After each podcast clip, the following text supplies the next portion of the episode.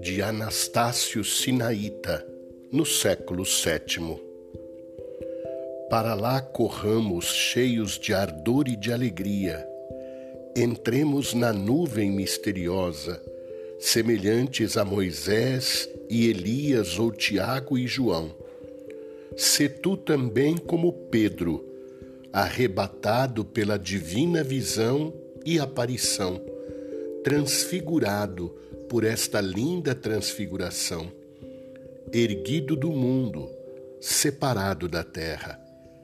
Deixa a carne, abandona a criatura e converte-te para o Criador, a quem Pedro, fora de si, diz: Senhor, é bom para nós estarmos aqui.